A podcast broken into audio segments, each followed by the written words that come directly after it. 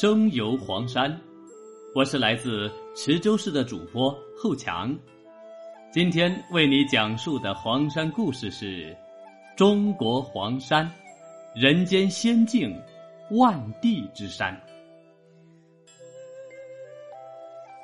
黄山风景区位于安徽省南部黄山市境内，南北长约四十公里，东西宽约三十公里。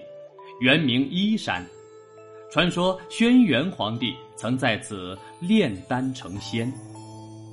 到了唐玄宗时期，也就是大家熟知的与杨贵妃留下千年爱情传奇故事《长恨歌》的男主角唐玄宗，因为他信奉道教，于是，在天宝六年即七百四十七年六月十七日。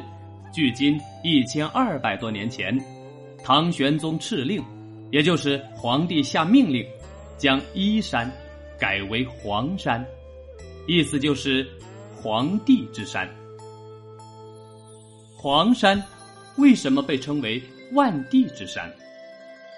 在中国漫长的历史长河中，黄山先后得到十代皇帝的垂青，使之成为光耀山川的。万地之山，荣获金熊猫国际纪录片亚洲制作奖的大黄山纪录片是这样描述：古老的黄山，长久遮蔽在云雾缭绕的仙山传说之中。在唐代道教旧籍中，黄山是道家炼丹修行之地。关于轩辕皇帝携荣成子、扶丘公两名臣子来此修炼升天的传说，一直深入人心。传说望仙峰是轩辕皇帝得道成仙的地方，皇帝的灵气落到仙人峰，凝结为石人。这一天被记录为道历元年，距今已有四千七百多年。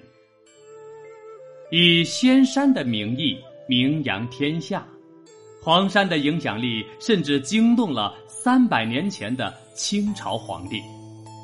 一七零一年，清朝康熙皇帝赐名黄山为黄海仙都。这块珍贵碑刻至今仍立于慈光阁碑廊。黄山至少有一百个地名跟神仙传说有关。黄山集世界文化遗产、世界自然遗产、世界地质公园三项桂冠于一身，黄山赢得世人交口称赞。五岳归来不看山，黄山归来不看岳。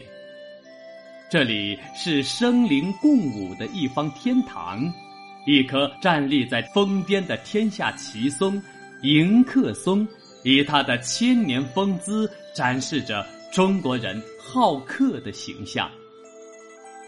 这里是重塑中国山水画精神的一座殿堂，一个在黄山诞生并由它命名的黄山画派，用奇山秀水的灵性，占据了水墨山水的新高度。一个独立的地理文化单元。以徽州之名大放异彩，这片幸运的土地上，保留着成片的珍贵的古民居群落。这里是文房四宝的故乡，这里诞生了众多创造杰出工艺的古代工匠。他们是古代的中国之花，在今天奇异绽放。只有走进黄山。才能欣赏并探究这个谜一般的美丽世界。